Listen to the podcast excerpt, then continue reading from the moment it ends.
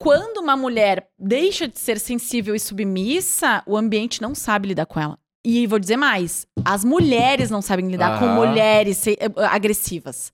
Então, Fica aquela coisa, e, né? ó, eu vou te dizer.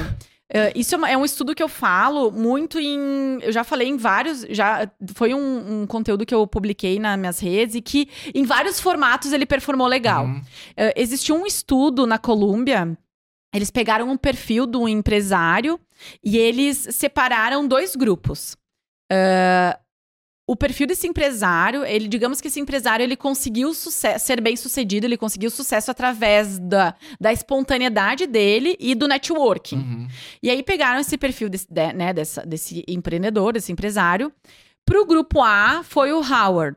E pro grupo, e pro grupo B era a Heidi. Então, era um homem e uma Uhum. mulher.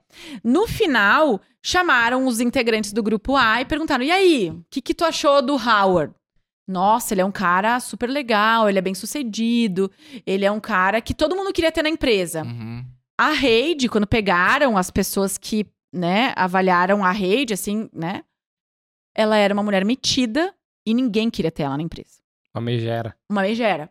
Então, onde é que tá o problema, né? Ah, e vou dizer, o- que nem eu falei antes, ao meu ver, né? ah, acompanhando nesses Sim, anos sim. todos, o problema do machismo é, não é o homem, é a mulher.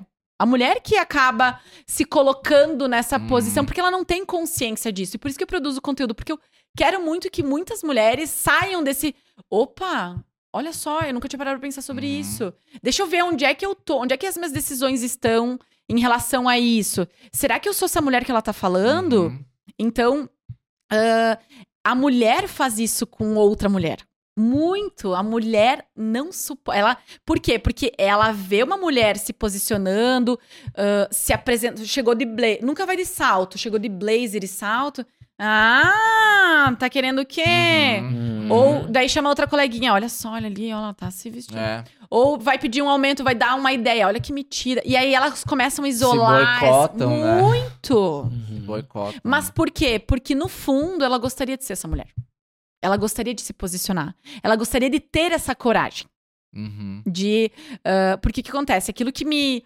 Aquilo que eu, né, que eu não conheço, eu não mudo. Aham, então, aham. eu acabo é, vendo essa mulher se posicionando, se vestindo bem. Mas será que eu dou conta? Porque essa mulher que tá se vestindo bem, essa mulher que tá sendo ah, agressiva, que se posiciona, é, as pessoas falam mal dela, Uhum. as pessoas vão pensar coisas ruins dela. Uhum. Ela tá assim, ó, se lixando, sabe? Se lixando porque estão pensando dela. Porque ela sabe aonde ela quer chegar. Mas eu vou te dizer assim, ó, de 10, duas mulheres conseguem fazer isso hoje com tranquilidade. Uhum. Porque a mulher foi criada para estar num lugar de sensibilidade e de submissão. Sim, foi sufocada Uhum. ao longo Muito. da história. né, Exato. por muito tempo. Muito. Então, ela, quando ela ocupa esse papel de posicionamento de- e agressividade, ela passa um ar que nesse, nesse estudo apresenta de retrocesso, de regressão, sabe? Uhum.